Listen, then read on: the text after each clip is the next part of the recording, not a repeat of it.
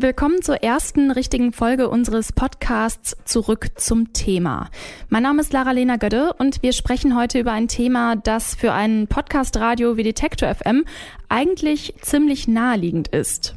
Genauso klang sie damals. Unsere erste Folge und die ist heute genau ein Jahr her. Zurück zum Thema hat Geburtstag, wird ein Jahr alt und deswegen blicken wir heute mal ein bisschen zurück auf ein doch ziemlich ereignisreiches erstes Jahr. Also wir bleiben heute mal in der eigenen Bubble sozusagen und fragen uns, wie haben PodcasterInnen das Jahr 2020 erlebt? Das ist Freitag, der 4. Dezember. Mein Name ist Till Schibitz. Moin!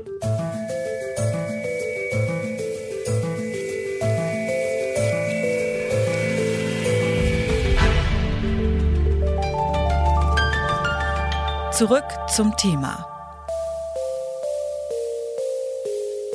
Ihr kennt doch bestimmt den Spotify-Jahresrückblick. Der wurde ja jetzt in den vergangenen Tagen auch wirklich von Gott und der Welt auf Instagram geteilt.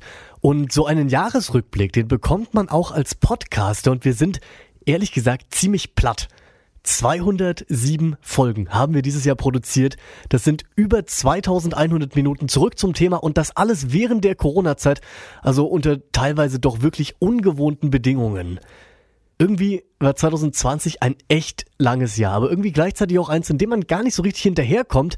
Und Antran, die in diesem Jahr mit dem Deutschen Radiopreis als beste Newcomerin ausgezeichnet wurde, die hat 2020 mal für uns so zusammengefasst. Also wir fingen an mit diesem unbekannten Virus, was niemand am Anfang einschätzen konnte. Wir gingen weiter mit einem Kurzzeitpräsidenten in Thüringen und danach Regierungskrise. Dann kam Hanau, was mir wirklich persönlich einen ganz schönen Schlag gegeben hat, aber mich dann wiederum auch als Journalistin weitergebracht hat.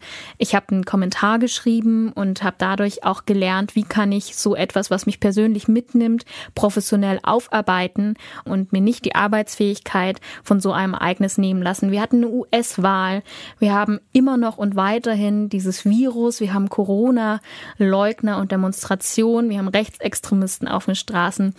Also ich sag mal, als Journalistin hat man da eine bunte Spielwiese oder Arbeitswiese und kann da aus den Vollen schöpfen.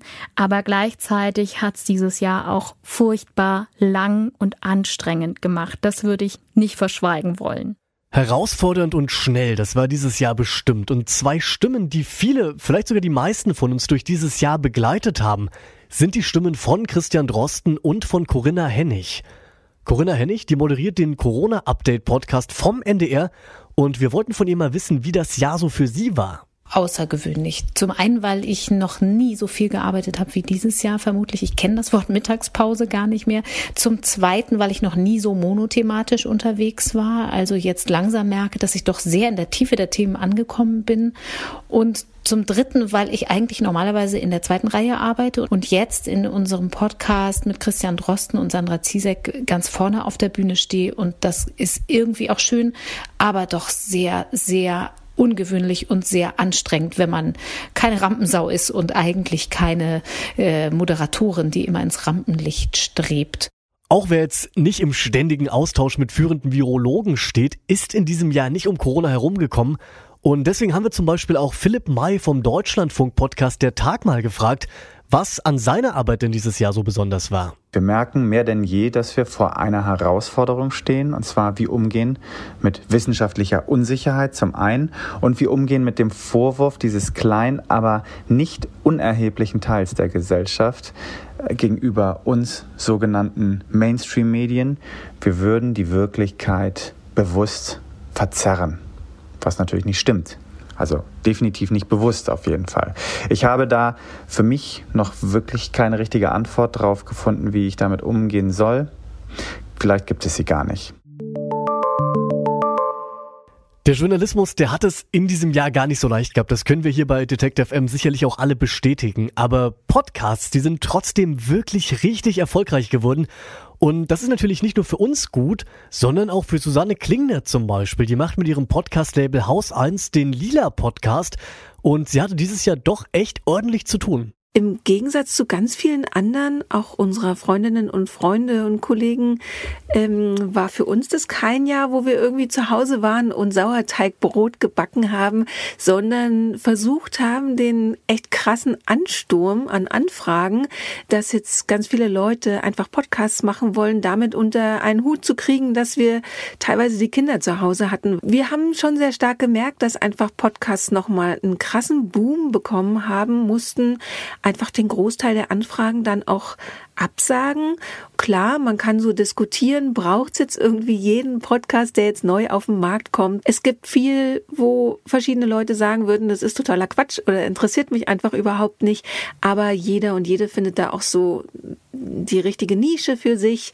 Und wir können einfach wirklich, also haben wir dieses Jahr nochmal gemerkt, das machen, wofür wir brennen. Grundsätzlich sind Podcasts ein Medium, das wirklich allen zugänglich ist. Das findet zum Beispiel auch Malcolm O'Hanway vom Podcast Kanakische Welle.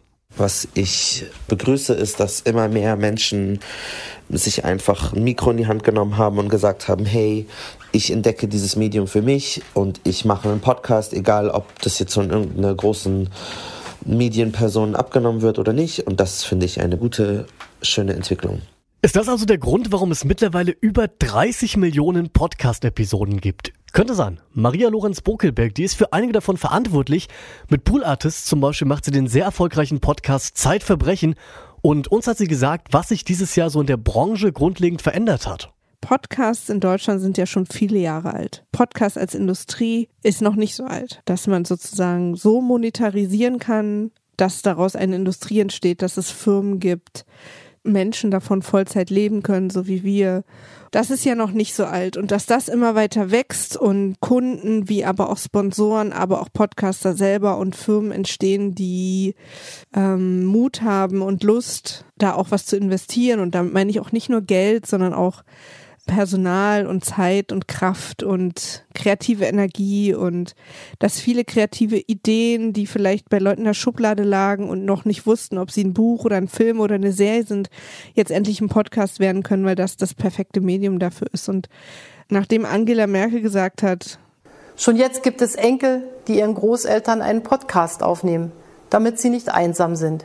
Und jetzt, wo es eine Industrie ist und manche Menschen verstehen oder sehen, dass es eine Geldquelle sein kann, wird natürlich auch viel Liebloses gemacht. Und ich glaube, das ist eine ganz normale Entwicklung, aber da werden natürlich Sachen gemacht, die sind nicht besonders kreativ, um schnell sozusagen Geld zu verdienen damit. Und ich, ich glaube, dass diese Formate auch weniger werden wieder.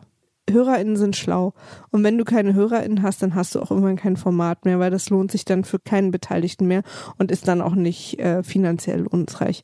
Deswegen bin ich eigentlich guter Dinge, dass diese vielleicht relativ normale, aber nicht so schöne Nebenerscheinung sich dann auch irgendwann wieder erledigt hat. Im März, da hat Angela Merkel doch tatsächlich Podcasts als Mittel gegen die Einsamkeit erwähnt. Also hoffen wir mal, dass die tatsächlich ab und zu geholfen haben und wir unseren Teil da beitragen konnten.